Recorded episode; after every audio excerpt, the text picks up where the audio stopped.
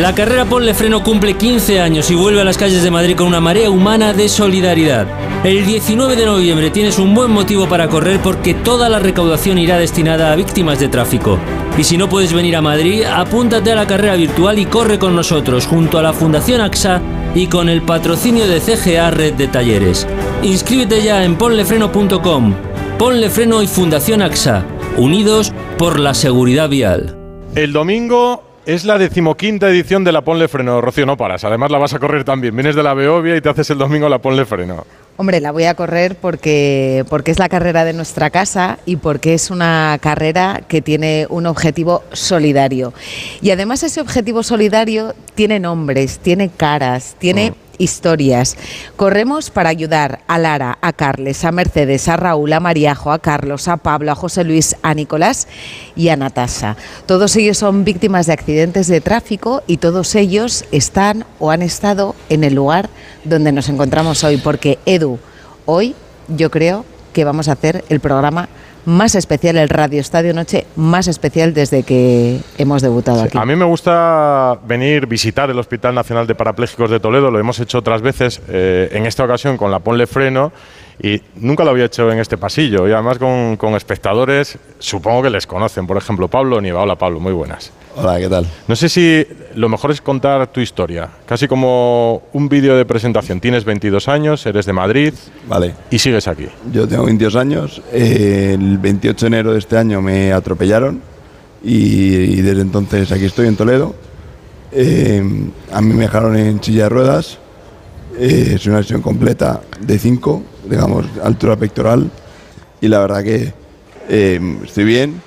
Me refiero, he recuperado mi vida casi al 100% de lo que tenía.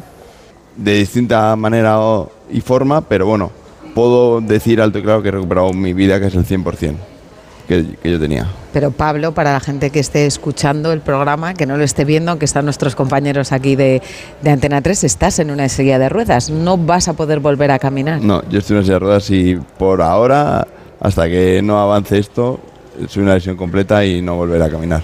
Sufres un accidente en Madrid, Sí. en el centro de Madrid. Sí. ¿Volvías a tu casa? Vas a La Habana, yo, yo salía de una cena con unos amigos, no, no vi ni nada porque tenía examen al día siguiente, tenía que, luego me iba de viaje, una vida normal de un niño de, de 22 años, que terminaba exámenes justo el, el- el día del accidente, el día siguiente. Entonces yo tuve una cena muy tranquila, me tomé un- una Coca-Cola y me fui a casa.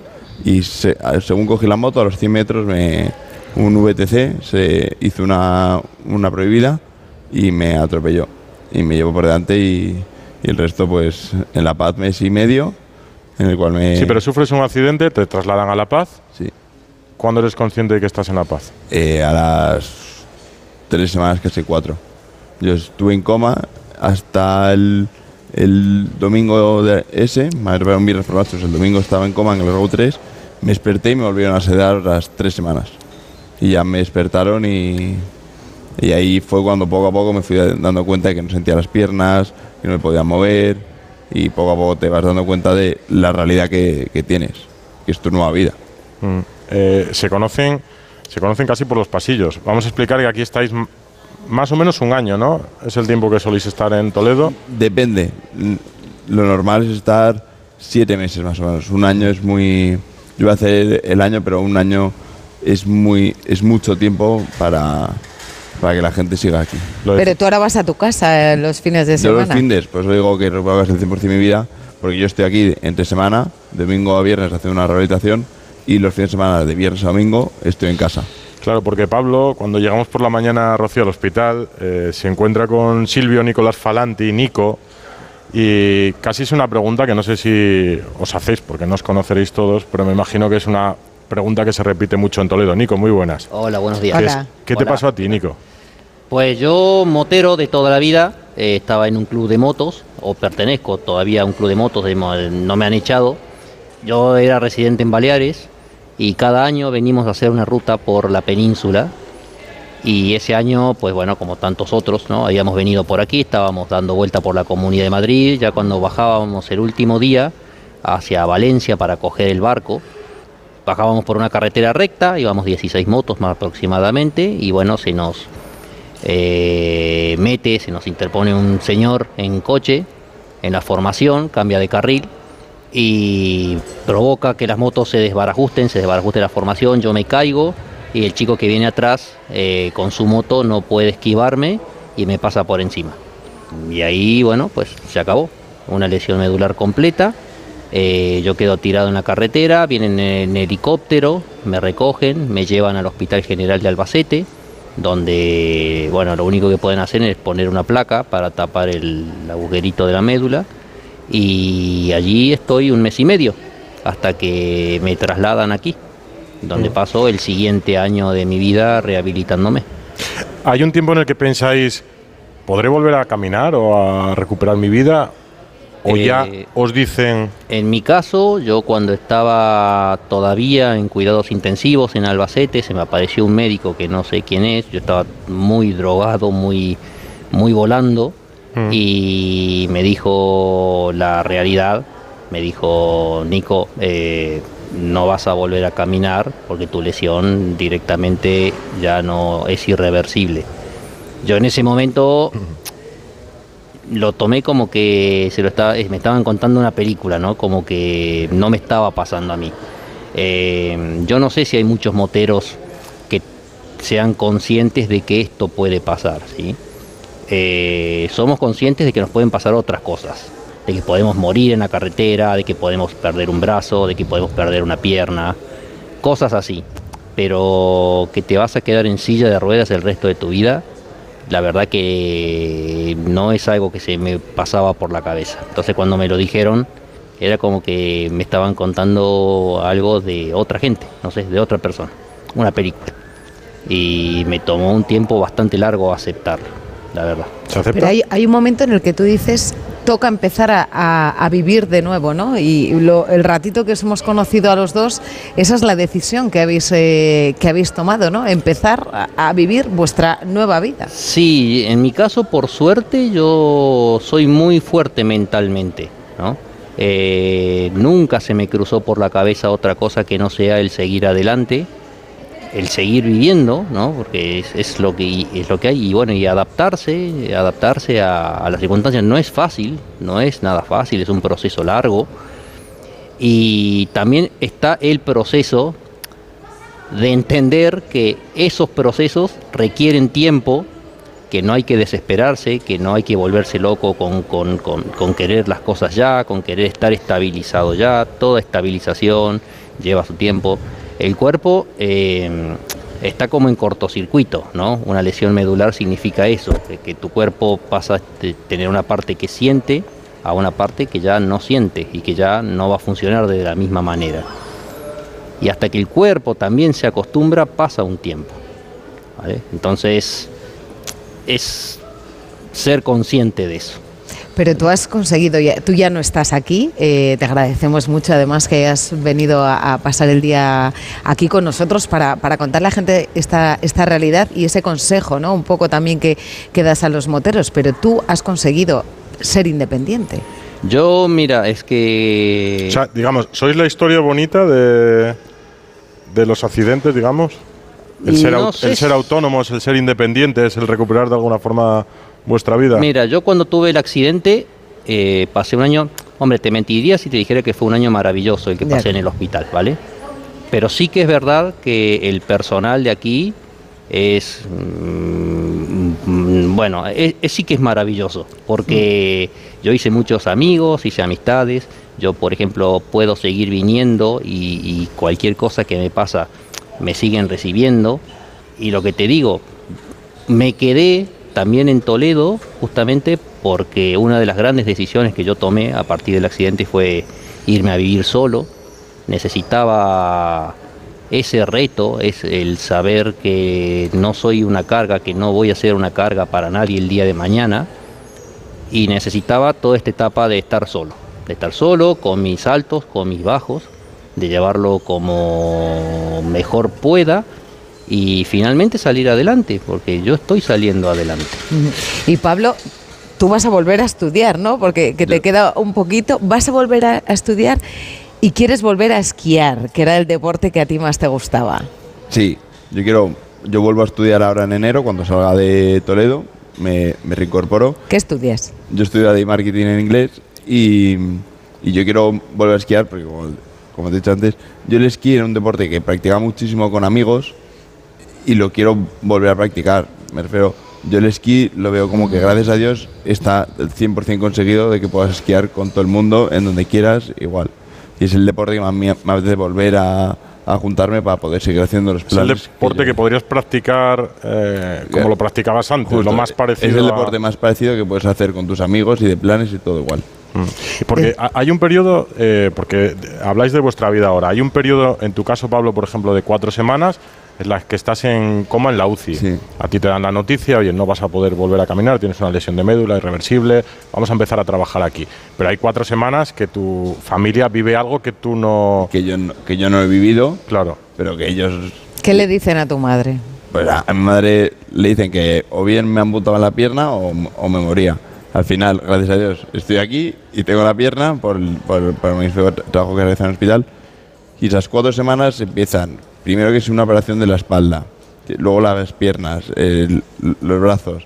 Entonces al final a mi madre era como, joder, la mejor noticia que, que me pueden dar es que se levante, que esté vivo y que esté en silla de ruedas. Mm. Pero ya más, Claro, más quiero allá, decir, si, si el primer día te dicen eh, la vida de Pablo corre peligro, sí. que supongo que sería así, Sí, sí, es. La vida de Pablo corre peligro. Seguramente se eh, fallezca. Fallezca.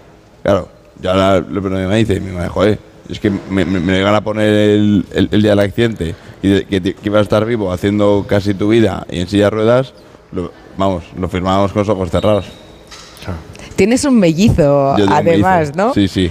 Yo, gracias a Dios, estoy aquí y estoy muy psicológicamente, tanto por lo que ha dicho Nico, que en este hospital, gracias a Dios, todo el mundo, si quiere, puede recuperar su cabeza y su vida y, y todo.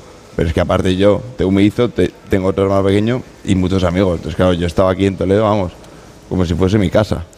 Estáis hablando los dos, ¿no? Gente maravillosa en este hospital, toda esa labor que hacen. Pues tenemos aquí a Cristina Vicente, que ella es eh, coordinadora de rehabilitación. La, la rehabilitación aquí tiene un componente muy importante, que es el deporte, además.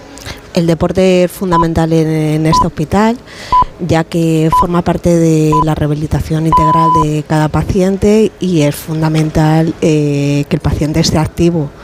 Eh, el deporte viene bien físicamente, ¿vale? Pero también muchas veces psicológicamente a ellos les viene muy bien. Estar eh, ocupados todo el tiempo, forman parte, eh, es complementario a la rehabilitación que se trabaja durante con el fisio, con el terapeuta. Entonces todo el, de- el deporte complementa esas actividades. Habláis de, de una necesidad de adaptar eh, todas las casas. ¿Eso cuánto cuesta? ¿Eso quién lo paga? carísimo. Adaptar una casa es carísimo. En realidad, te lo generalizo más. Todos los productos y todas las cosas que necesita un parapléjico eh, son considerados artículos de lujo, te diría. Porque no hay nada, nada, o, hay muy poquitas cosas que realmente sean baratas, que tú digas son accesibles. Eh, adaptar un baño, adaptar una cocina, adaptar una habitación, eh, conlleva un gasto y un desembolso, la verdad que bastante importante. Eh, también tienen ayuda del hospital, ¿no? Mm, Cristina. el, el del hospital. El, el polefreno, la carrera, sí que aporta un dinero para, eh, para pacientes que han tenido la lesión eh, en, en accidente de tráfico. Entonces, desde, desde aquí, por ejemplo, desde mi servicio, lo que hacemos es eh, pagar el carnet de conducir a todas esas personas que han tenido el accidente de tráfico y se la subvenciona, ¿sabes? Se, la, se paga totalmente. Y luego también a través de Polefreno se están recibiendo también ayudas para adaptaciones y de las casas, eh, depende mira, de las en necesidades 15 que tenga cada uno. Este año la carrera cumple 15 años, han participado más de 300.000 corredores y se han recaudado más de 2 millones de euros. Así que todavía está a tiempo todo el mundo a apuntarse a esta Es una carrera. carrera. Te puedes apuntar hasta el día antes, a las 2 de la tarde. Hay formato virtual para la gente que no esté en Madrid. Esta carrera se, se disputa en muchas ciudades de España y este domingo 19 es en Madrid y además es una carrera donde va a estar Pablo. Pablo, no. vas a estar allí. Así es. Con la silla, ¿no? Sí, sí, yo la corro con la silla este año. Pues Eh, nos vemos allí, ¿eh? Nos supuesto. vemos en la salida. llévate la silla y nos vemos el domingo en la Y salida. vas a- va a ser con gente, ¿no? Sí, sí, sí. Yo voy con todos mis amigos y mis familiares y todo. Pues eh, llévate la silla. Yo llevo las zapatillas y el domingo por la mañana nos vemos allí. Vale. En el Hospital Nacional de Parapléjicos estamos, de Toledo, estamos, Rocío. Eh, decía Oye, es que Cristina. claro, además que tenemos, tenemos público. Sí, Aquí sí. tenéis compañeros que han venido, han venido a ver este, este programa de, de radio, porque aquí os ayudáis mucho los unos a los otros. ¿Quién es? ¿Quién es él? ¿Quién es el que te está haciendo Un fenómeno, Alejandro. Alejandro? Alejandro, se ve que tenéis complicidad. Además, Alejandro es muy joven Sí, también. sí. ¿eh? Como yo, 22 años también tiene. O sea que os habéis hecho aquí Sí, sí, íntimos, ¿no? Íntimos, íntimos. ¿Tú tenías carne de conducir, Pablo? Yo tenía carne de conducir. Y ahora conduces. Ahora, ahora conduzco. Me saqué el carne con lo de ponle freno eh, en el hospital y, y ya conduzco. Vale, eh, estás en silla de ruedas, eh, no tienes movilidad de cintura para abajo. ¿Cómo adaptas un coche? ¿Cómo te subes? ¿Cómo conduces? Bueno, pues aquí en Toledo te enseñan eh, a subirte al coche y luego eh, hay, hay diferentes eh, formatos para conducir, los que es con una mano el volante y con otra el acelerador y el freno. Más que nada, es una palanca en el freno y con eso aceleras y frenas. ¿Y para subir la silla? Y para subirla ya tienes que subir y la tienes que desmontar y, y la metes en el copiloto. Mm. ¿Puede acompañarte gente en el coche? Sí, sí, sí, en mi caso. Yo puedo, yo si voy solo la meto en el copiloto y si voy acompañado me la meten en el maletero. O sea, tú podrías irte el próximo verano de vacaciones con tus amigos Pero por sin que nadie te asista, digamos. Por supuesto. Y eh, en cuanto salga en, en enero, también me, me pudiera esquiar sin que nadie me asista. ¿Lo has Mírale, hecho ya? ¿Lo has hecho ya? No, no, no. no ¿Has cogido un avión? ¿Has cogido un He tren? cogido un avión, he cogido un avión este verano y muy bien. Sí. Le mira a Cristina con cara de orgullo, ¿no? Me imagino lo que debe suponer para vosotros eh, conseguir que estas personas salgan de aquí siendo independientes, ¿no? Que eso es una de las cosas más importantes, entiendo. Exactamente, nosotros por lo que estamos trabajando aquí es por la normalización, ¿sabes? Porque aquí en el hospital ahora mismo está todo adaptado y todo, ellos tienen todo a mano y tal, pero nosotros lo que trabajamos es eso, porque aquí tienen una duración los pacientes de seis meses, siete, un año, pero ellos tienen que volver a su realidad, a su entorno del que han venido. Entonces, eh, no siempre van a estar aquí protegidos por trabajadores del centro, sino fuera es donde se encuentran la realidad, las barreras, y, y ellos tienen que saber desenvolverse eh, ante estas situaciones. Pero lo que yo entiendo, Cristina, es que eh, es un hospital. Entiendo Sí, que más que curar enfermedades, adaptáis a los enfermos a la vida. O exactamente. sea, les enseñáis a dónde está, eh, eh, no su límite, pero dónde está su capacidad para, para ser autónomos, para adaptarse, para... Exactamente, nosotros lo que hacemos es trabajar todo eso, eh, eh, proporcionarle cómo sacarse el carnet de conducir. eh, cuando eh, hacemos excursiones desde aquí, desde, de- desde el hospital, para que se enfrenten un poco co- con, la vida real, lo que se van a encontrar fuera. Bus- buscamos un deporte que a ellos los pueda gustar y los pueda venir bien para practicar un deporte el día de mañana.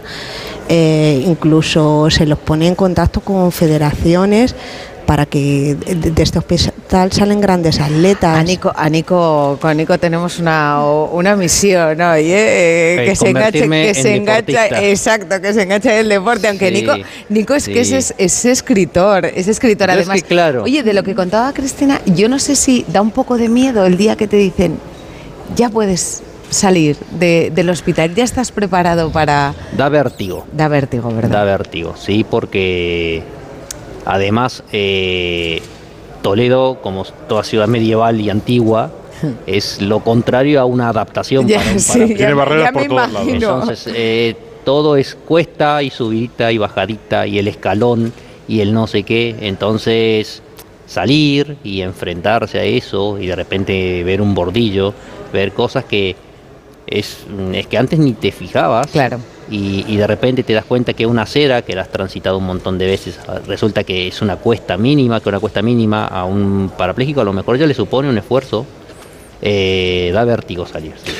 ¿Cu- ¿Cuánto tiempo tardas? Supongo que cuando recibes la noticia necesitas un periodo de adaptación, que psicológicamente será difícil aceptarlo, superarlo. Hombre, salir del, del por qué a mí, ¿no? Que me imagino que eso será una frase que, que, bueno, y que seguramente quizás algún día todavía, ¿no? Te... Y, y en mi caso, eso lo, lle- lo llevé durante mucho tiempo en la cabeza porque fuimos unas cuantas motos las afectadas y el único que quedó parapléjico fui yo.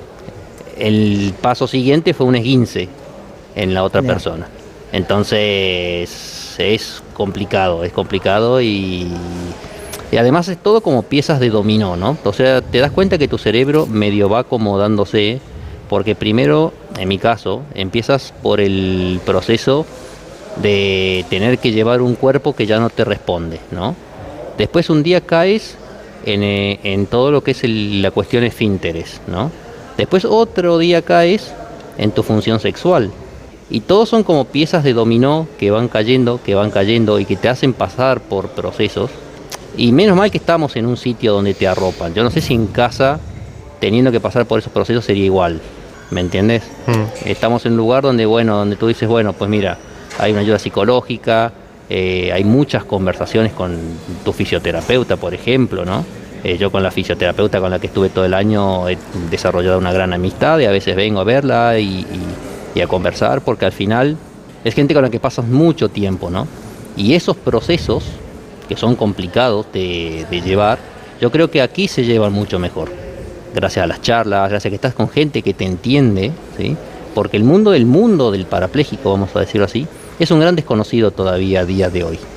Yo, por ejemplo, el año pasado me fui en fiestas a Mallorca y la gente que trabajaba en el aeropuerto, que llevaba el logo de la silla de ruedas detrás, no sabía cómo tratarme, no sabía cómo subirme al avión, no sabía cómo ponerme en el asiento.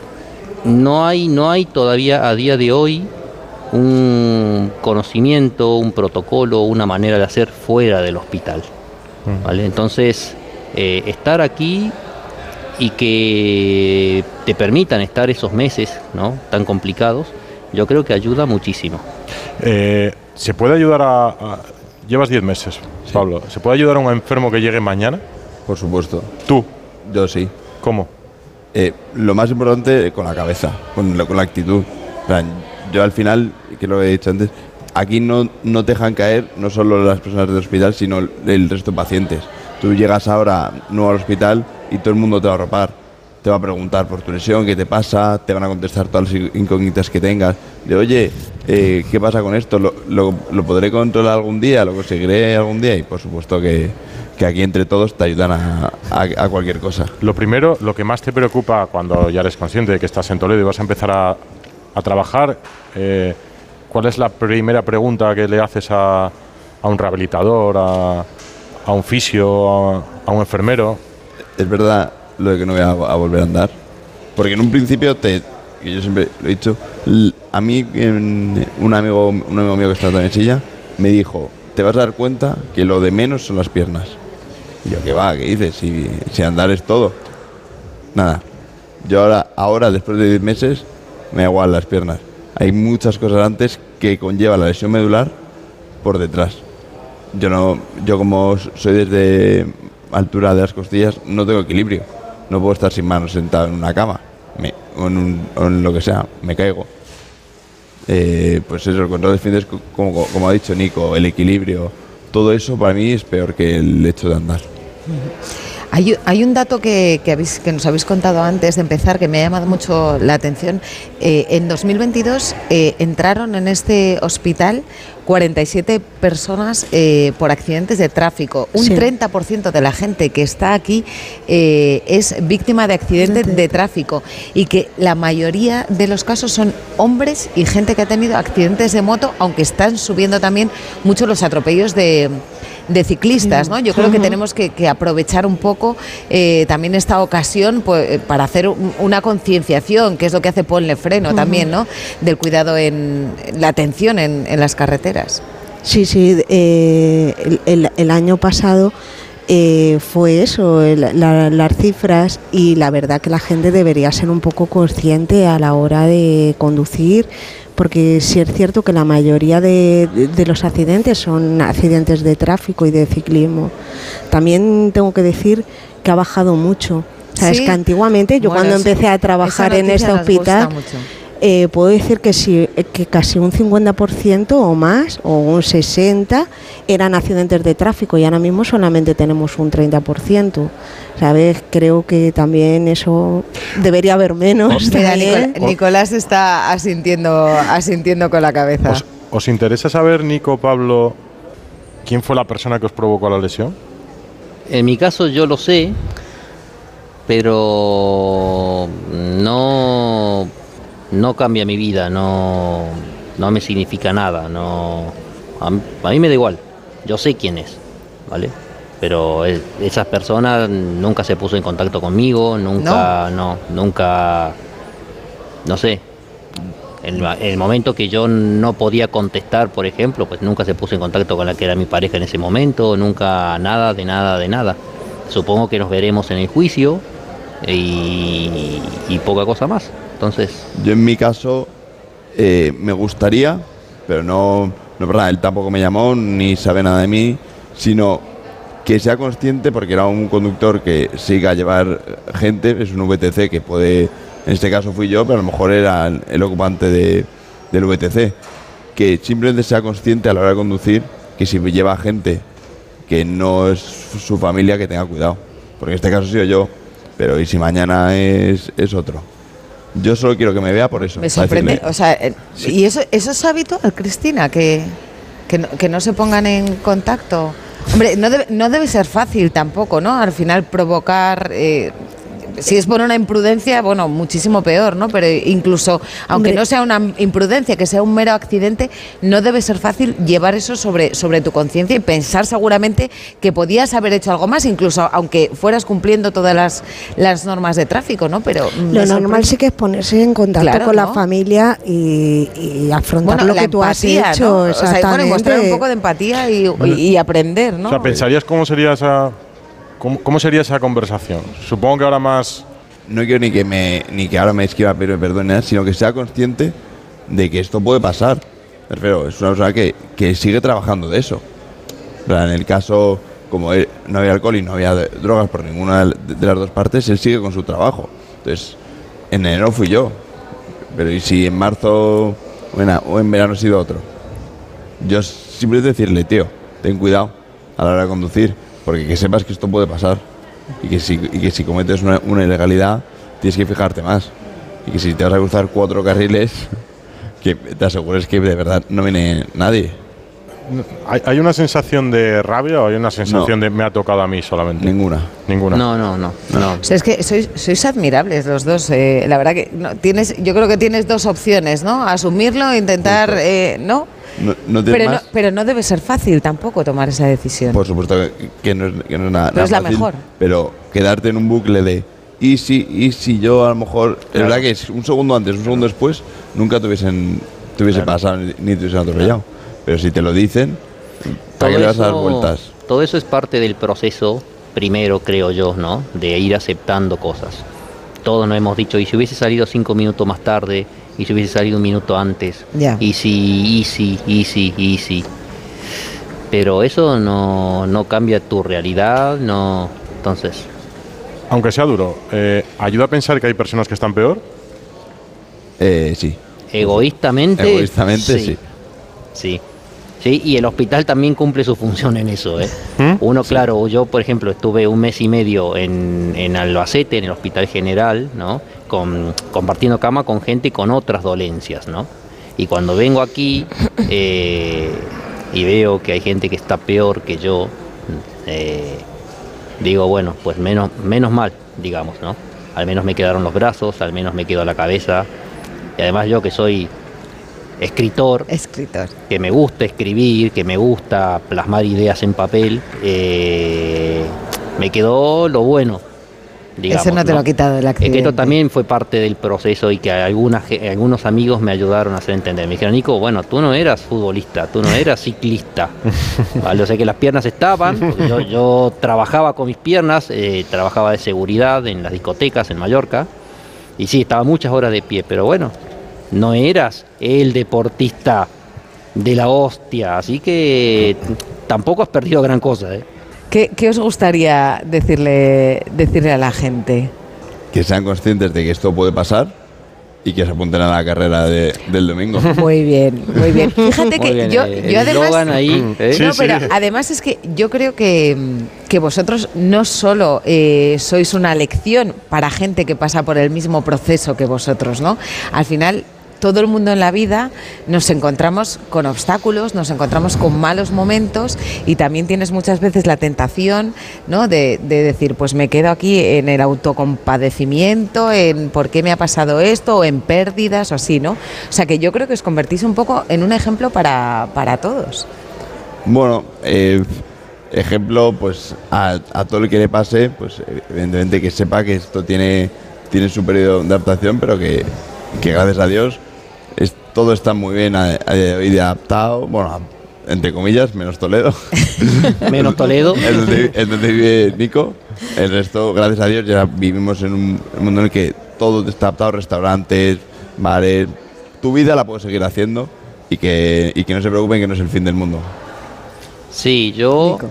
además eh, voy a agradecer a la gente en general, ¿sí? porque yo cada vez que salgo por Toledo eh, me encuentro con gente, con la gente muy, muy comprensiva, muy dispuesta a ayudar. A mí cada vez que me ha pasado algo, siempre ha habido alguien que ha venido a echarme una mano. Eh, yo que manejo mucho el bus, porque yo aquí no tengo coche todavía, eh, los choferes son maravillosos todos, porque todos bajan a ayudarme, yo ya conozco a unos cuantos, ya charlamos, y en ese sentido yo estoy muy agradecido, la verdad. Eh, Cristina, aquí además eh, tenéis, bueno, pasa tanta gente tantos eh, durante tantos años, pero aquí además luego eh, esto es un poco una fábrica de campeones también, También, luego, ¿no? de sí, campeones para paralímpicos. Paralímpicos, aquí es el pilar y mucha- muchas federaciones vienen aquí a bu- en busca de estrellas, ¿vale? Porque de aquí eh, se sacan muchos deportistas, una gran mayoría han salido de aquí. ¿Y a vosotros quién os ayuda, Cristina? A, a enfrentaros cada, cada semana a un nuevo enfermo, a una nueva historia.